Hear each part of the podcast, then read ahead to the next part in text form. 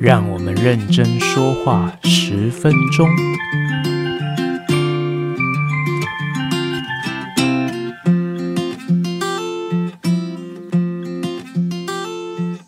大家好，我是吉米师，欢迎回到我们的频道。好，那今天的认真说话十分钟呢，我们一样要来谈谈酸碱化学。那今天呢是酸碱化学的第二个部分。好，那我们今天要帮大家整理的是比较生硬的弱酸弱碱的解离。好，那这个部分呢，因为很多都是计算的部分，所以呃，当现在正在收听声音节目的你来说，有可能会觉得有一点点抽象。好，但是如果假设你有学过这个弱酸弱碱解离的朋友，大概也是可以帮大家做一下呃复习，或者是如果你即将要踏入这个选修化学领域的人，也可以给你一些这个预习的概念哦。好，那我们今天呢，一样是分成两个部分来谈。好，那我们第一个，要来跟大家说明一下弱酸弱碱的解离跟强酸碱的解离有什么不一样。好，那接下来呢，第二个部分呢，我们会来讲到。呃，计算的一些呃小撇步或者是一些处理上面的技巧哦。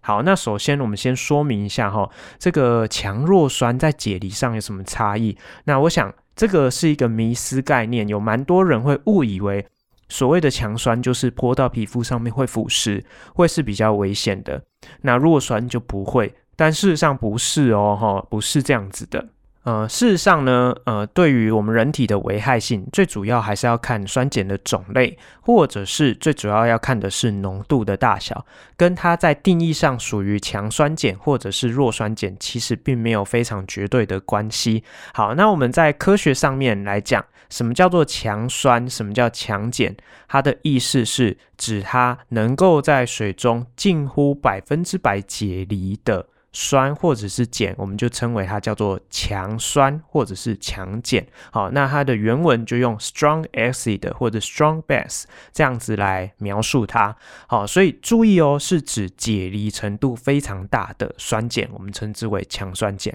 那相对来说，弱酸碱就是指它在水溶液中解离的程度比较微弱。比较小，或者是有点要解离不解离的那种感觉，好，所以像这样子一个类型，解离的程度比较小，或者是呃解离的程度很微微薄，呃几乎不太解离这种状况，我们就称为它是一个弱酸碱的状况。好，那我们过去啊，在呃国中理化的阶段，或者是高一必修化学，其实我们在呃不管是在讨论上、教学上，或者是题目的计算上，都会有一点刻意的去避开讨论所谓的弱酸碱。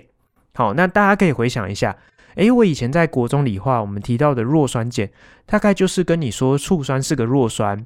呃，氨水是个弱碱，大概就这样子而已。它也不会叫你去计算什么，或者是不会叫你去做一些呃更细的一些判断，或者是一些呃嗯处理的部分。好，那原因就是因为其实弱酸碱在处理或者是计算的部分，其实是非常复杂的。好，所以过去在必修化学或者是国中理化的阶段，其实我们都会去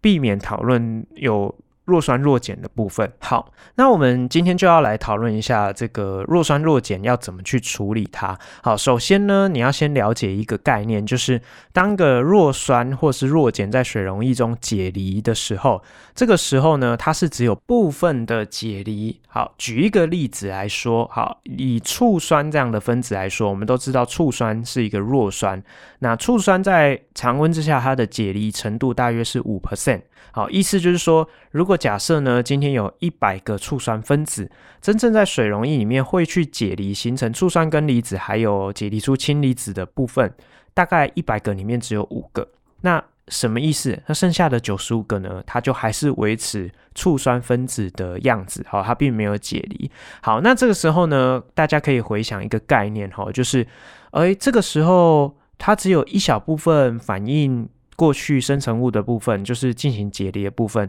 还有一大部分都还停留在反应物的部分。那讲那么多，它不就是一种动态平衡吗？好，没错，我们在处理弱酸碱的时候，其实重点就是我们要把它们视为是一种动态的平衡。好，那我们今天要去描述动态平衡的趋势，那在高中化学里面，我们就会动用一个数学的概念，叫做平衡常数。那描述弱酸碱的时候，其实也是要去动用平衡常数。我们今天描述一个弱酸解离的情况，我们列一个式子，比如说有一个酸叫做 HA，这个 HA 解离的时候，它会形成 H 正加 A 负这个阴离子。那这个时候它的平衡常数列式的时候，是不是就是把生成物的呃浓度好、哦、放在分子的部分，系数是次方？反应物的浓度放在分母的部分，好，系数是次方。好，那如果是 HA 解离成 H 正加 A 负阴离子的话，那它的平衡常数的表示法就会是 H 正的浓度乘上 A 负的浓度除以 HA 分子的浓度。那这样的一个表示方式，就是用来形容这个弱酸解离的程度。那我们把这样的一个平衡表示的方式，这样的一个平衡常数的。展现我们就特化为 Ka，那这个 Ka 又称之为酸的解离常数。好，或者是你可以说它是一个酸的解离反应式的平衡常数。好，那但是我们通常比较口语化，就是说它是一个酸的解离常数。那相对来讲，碱呢，如果你今天是一个 BOH 这样的一个碱，它在弱碱的时候，它解离达到的平衡会形成 BOH。还在反应物的地方。解离会形成一个 B 正阳离子加上 OH 负阴离子，那这样的一个平衡反应双箭头的情况下，它的平衡常数表示法就是 B 正阳离子的浓度乘上氢氧根离子的浓度除以 BOH 这个碱分子的浓度，那这样子的一个特化的形容碱解离的一个平衡常数，我们就称为碱的解离常数。就就会把它写成 Kb 的形式。接下来下一个部分，我们就要来谈谈比较生硬的部分哈。那我们今天呢，呃，有关于弱酸弱碱解离的一些相关细节要怎么去讨论？那刚刚我们提到说，我们是用 Ka 跟 Kb 用来描述这个弱酸或弱碱解离的情况。好，所以如果大家对于平衡常数有一定的概念来讲，你会知道。平衡常数越大的时候，就代表这个平衡反应它是更倾向于向右，也就是生成物的部分。那如果这个平衡常数非常的小，那表示这样的一个平衡反应是比较倾向于左，好，也就是它是比较倾向于停留在反应物的部分。好，所以我们今天在看这些弱酸弱碱的时候，你可以去看一下它的 Ka、Kb 的大小，这个数值你就会有一点基本的概念。像我们刚刚提到的这个醋酸是一个弱酸，事实上呢。这个醋酸的 Ka 大概是一点八乘以十的负五次方，好，这如果是在二十五度 C 的情况之下，好，那这样的一个 Ka 其实算是蛮小的，好，但是我们在高中讨论的这些弱酸弱碱，其实也不是小到很夸张，好，但是它就是一个很标准的弱酸。好，那相较于强酸来讲，强酸的这个 Ka 并不是没有这样的数值，哈，只是说。在一般的情况之下，这个数值对我们来讲没有什么特别的意义，好，因为一一般来说强酸就近乎百分之百解离嘛，好，所以对我们来说那个 K 它的 Ka。就趋近于无穷大哈，那如果你今天要真的要去翻原文书去查一些，比如说盐酸啊、硫酸啊，它们的 Ka，你会发现到它们的 Ka 如果有标出来的话，也是什么十的什么几好几次方，或者是几十次方哈，所以相较于弱酸来讲，那个 Ka 就大到非常的夸张哈，所以很多的高中的课本就会写啊，就是呃，就会写一个 dash，就是没有办法表示，或者是写极大，好像像这样子的一个方式，好。那所以回过回过头来，到底要怎么去计算？呃，这些弱酸弱碱平衡时的，譬如说氢离子浓度啦，哈，我们去计算这可以干嘛？可以去算 pH 值啊，哈之类的。好，那它计算的技巧呢，其实就跟我们过去啊在谈到这个平衡常数的使用，其实就是同一套的东西，哈，非常的类似。那但是我们刚刚有提到一件事情，就是高中讨论的弱酸碱，通常都是属于这个 Ka、Kb 相当的小。好，所以譬如说这个十的负五次方就是非常基本的部分。好，那我们过去在使用这个平衡常数的时候，计算上面的技巧要记得哦，就是我们就视为所有的物质一开始都是停留在反应物的位置。那因为你的 Ka 或是 Kb 就是你的平衡平衡常数非常的小，意思就是说，其实你解离过去的部分只有一点点。好，所以你就假设解离过去的是 x。好，那初始浓度。呃，你可以用 C 零来表示，或者是看题目给你零点一 m 啊、一 m 啊、零点五 m 啊之类的，你就是带那个数字。好，那如果你用这样的方式去列式，会比较好计算。为什么呢？因为当你今天解离过去一点点的时候，所以如果是以 HA 解离成 H 正加 A 负这个平衡反应，哈，就是一个弱酸的解离反应来讲，如果假设呢，你的这个初始浓度是 C 零，解离过去一点点，我们假设是 X，好，那这个时候呢，平衡时的各物质浓度。H A 的部分就会是 C 零减掉 X，对吧？好，因为解离掉了一点点。那氢离子的部分，因为是解离过去的部分，所以它是加了 X，好，所以它的平衡浓度是 X。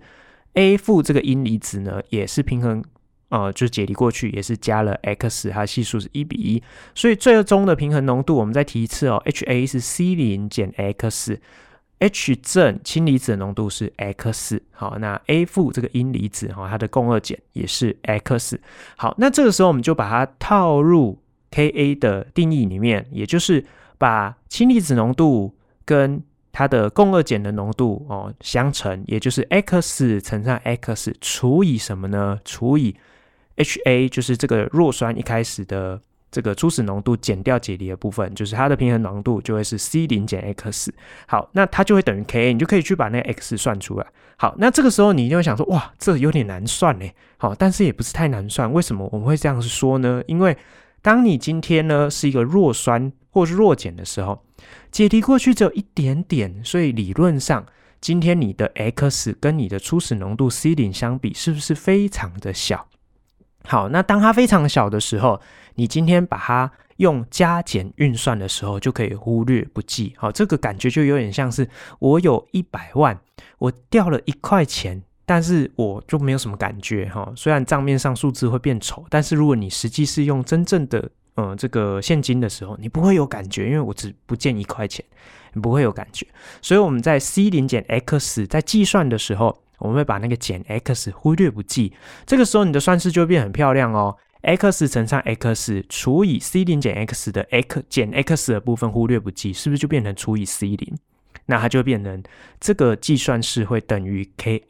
诶，那这个时候我的 x 算出来是不是就变成我们移项一下 x 平方除以 c 零会等于 Ka 大约等于了哈？那我们移项过去，x 平方就会等于 Ka 乘上 c 零，接下来就开根号，所以你的 x 就算出来了，就是你的氢离子的平衡时的浓度就会大约等于根号。Ka 乘 C 零，好，那有很多的老师或者很多参考书会请你把这个公式背起来，背起来很好用，也很必要用哈。但是你久了有可能就忘记，或者是你会跟我们接下来下一段讲的内容会混淆。所以吉米斯在这边还是提醒你，很简单的推导还是要稍微注意一下，多多多的练习。我都连用讲的，我都可以讲那么顺。我相信你稍微练习应该是没有什么问题。好，所以。要注意一下这个部分，好吗？好，那但是呢，这里有一个小细节要提醒一下，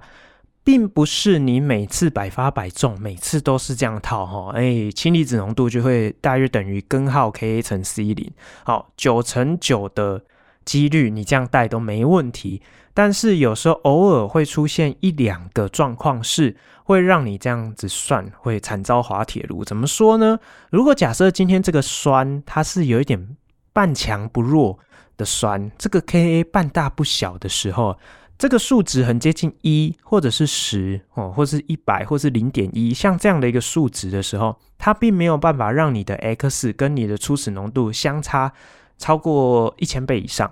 那这时候你要用省略、忽略、忽略不计的方式呢去计算，就会出问题。好，所以呃，最常见的例子就是呃，硫酸，它是一个二元酸。它的第二个质子解离的时候，它的 Ka 就不是呃什么十的几十次方，不是无穷大，它会它会大约是落在十的二次方左右。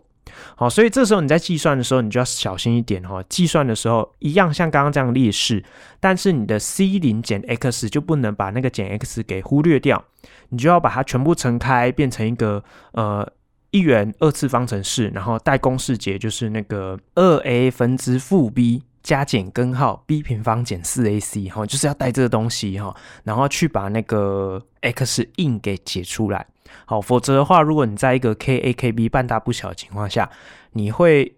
因为你的忽略不计而导致你的最后计算出来的值会有很大的偏差。那这样的话，这个答案就会是不对的哈。就是你在考试的时候，或者是你真正在估算的时候，就会是一个差差比较大的一个不能用的数字。好，所以这个地方啊，在呃读这一块，或者是你遇到相关的计算题的时候，不可不慎，要稍微检查注意一下哈。好，那我们接下来呢，第二个很常会需要计算的部分呢，就是解离度。好，那解离度又会给它一个代号叫做阿尔法。好，那这里呢，我们很常会呃用到的解离度啊，我们先定义一下什么叫解离度。哈，因为很多人就会去背公式，我直接告诉你公式就是跟刚刚那很像，平衡时的氢离子浓度，它的公式是大约等于根号 Ka 乘 C 零嘛，对不对？好，那解离度的公式跟它很像，但是有点不一样，所以很多同学啊。一知半解，它就会很容易会混淆。解离度阿尔法的公式会等于根号 Ka 除 C 零，就差一点点呢，一个是乘，一个是除，哦，就差别这样子。哦，就一点点。但是呢，如果假设你知道这个定义，跟你了解概念，知道这个架构会推导的话，应该是不会忘记。好，那首先我们先了解一下什么叫做解离度。哈，解离度顾名思义就是指这个弱酸或弱碱解离的程度。那程度就是一个相对比较的值，跟谁比？就是你解离的部分跟原来的初始浓度相比。好，所以。你可以这样子理解哈，今天这个弱酸它的解离度的计算，就是把平衡时的氢离子浓度除以这个弱酸的初始浓度，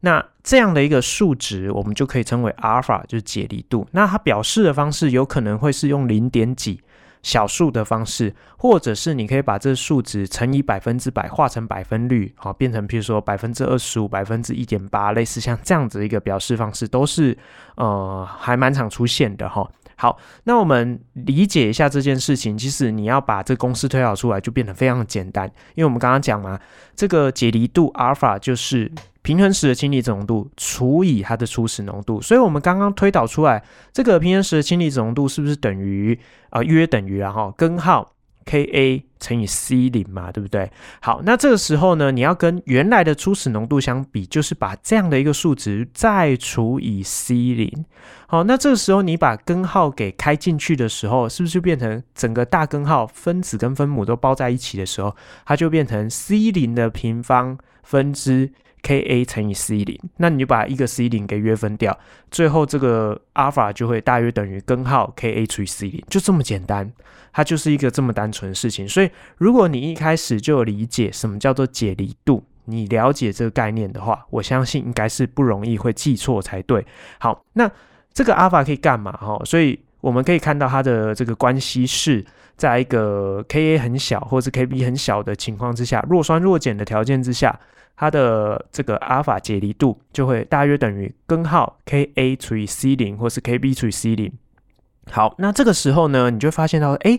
初始浓度会是出现在分母，而且是根号反比的一个关系。它可以告诉我们几件重要的事情哈，这个也在我们的选修化学高中的领域非常重要的概念，也就是当你今天你的初始浓度越大的时候，你会发现到。这个弱酸或弱碱的解离程度是越小的，好，所以这个时候你就把数字往里面带，你会发现。诶，当分母越大的时候，整个阿尔法的值就会下降。好，所以它就会告诉你说，诶，其实呢，当弱酸弱碱的浓度很高，它其实解离的量就会比较小。那相对来讲，如果今天这个浓度很低，是一个很稀薄的弱酸弱碱，它解离的百分率就会提高哦。好，那详细的原理是为什么就会跟这个水溶液里面的环境有关系哈？因为你的这个浓度越高。呃，分子跟分子之间彼此的拉扯就会比较，这个作用力会比较明显，所以解离的部分就会变得比较薄弱，哈，就是解离的程度就会下降。啊，相对来讲，如果水溶液的浓度比较稀，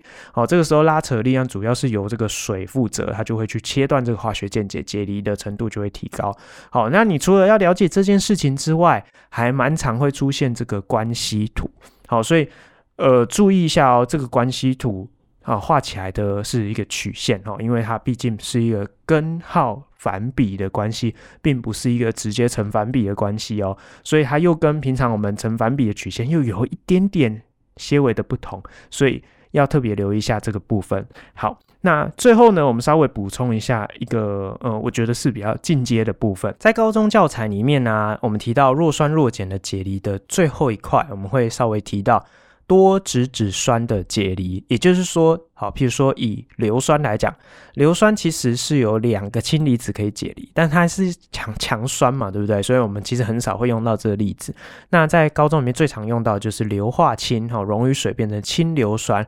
，H2S 第一段解离会产生 H 正加 H S 负这个阴离子，哈，就是硫氢根离子。那第一段的解离的 Ka 我们就会注记成 Ka1，它就会有第一个 Ka。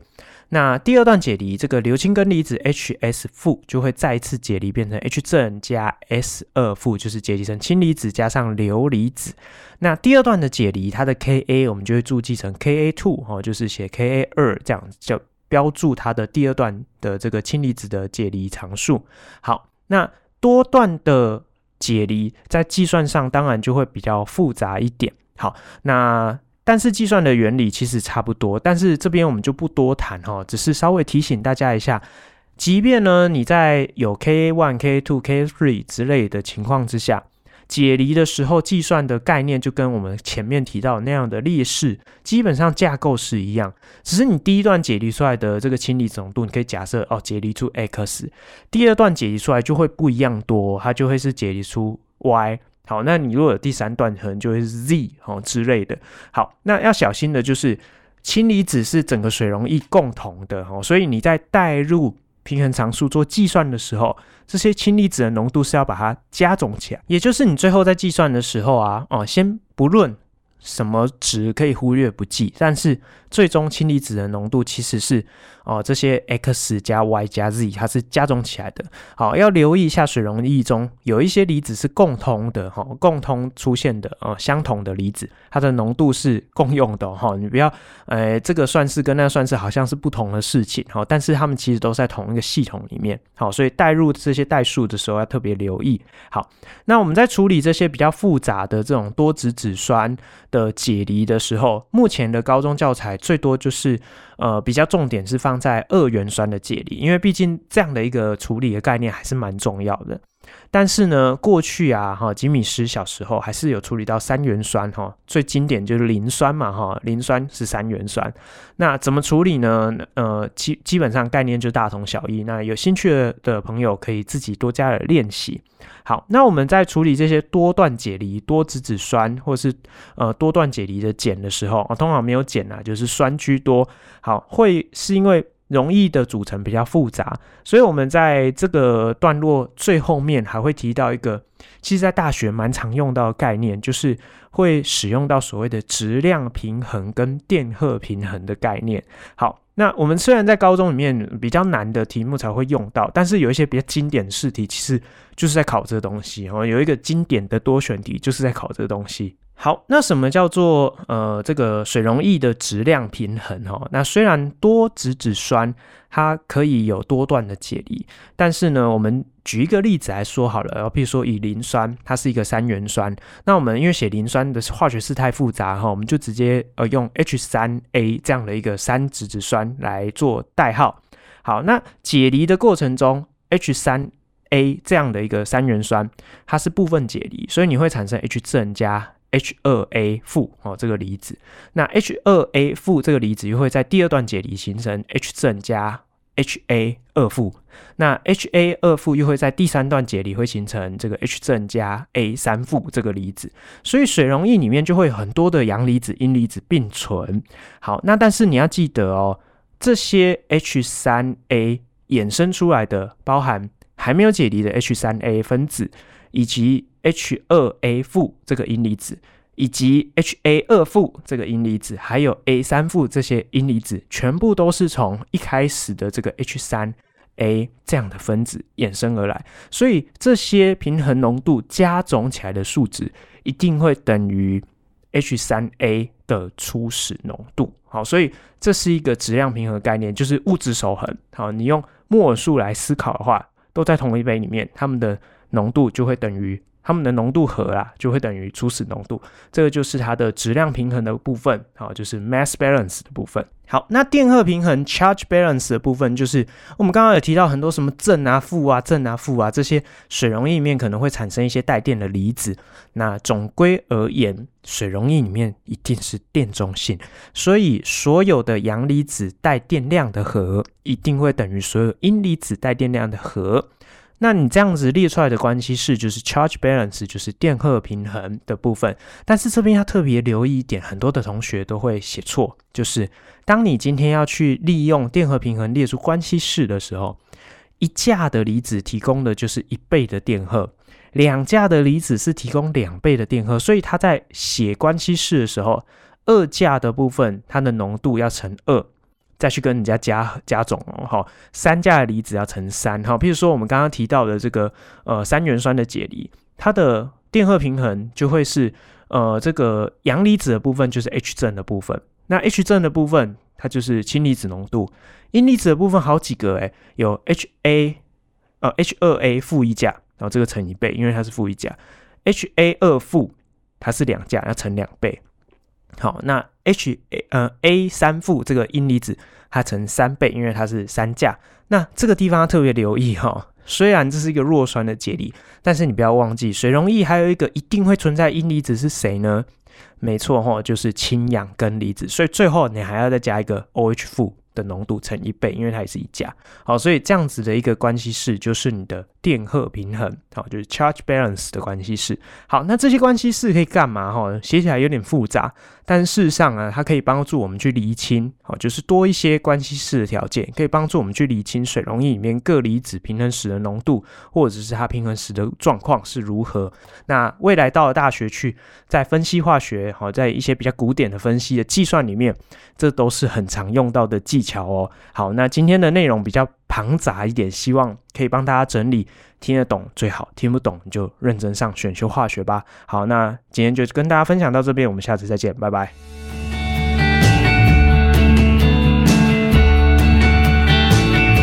高效化学式全新系列，认真说话十分钟，这里是一个透过短短的十分钟短讲。将高中化学课程里面比较错综复杂、比较容易混淆的一些观念加以整理、比较以及浓缩精华的小天地，希望这个节目的内容可以帮助各位在通勤的时间，或者是在你耳朵还空闲的时候，对你们的高中化学的学习有所帮助哦。喜欢的话，帮我们分享给更多的朋友，让大家可以在十分钟之内。也认真听化学，认真学化学。再次感谢你的收听，我们下次空中相会，拜拜。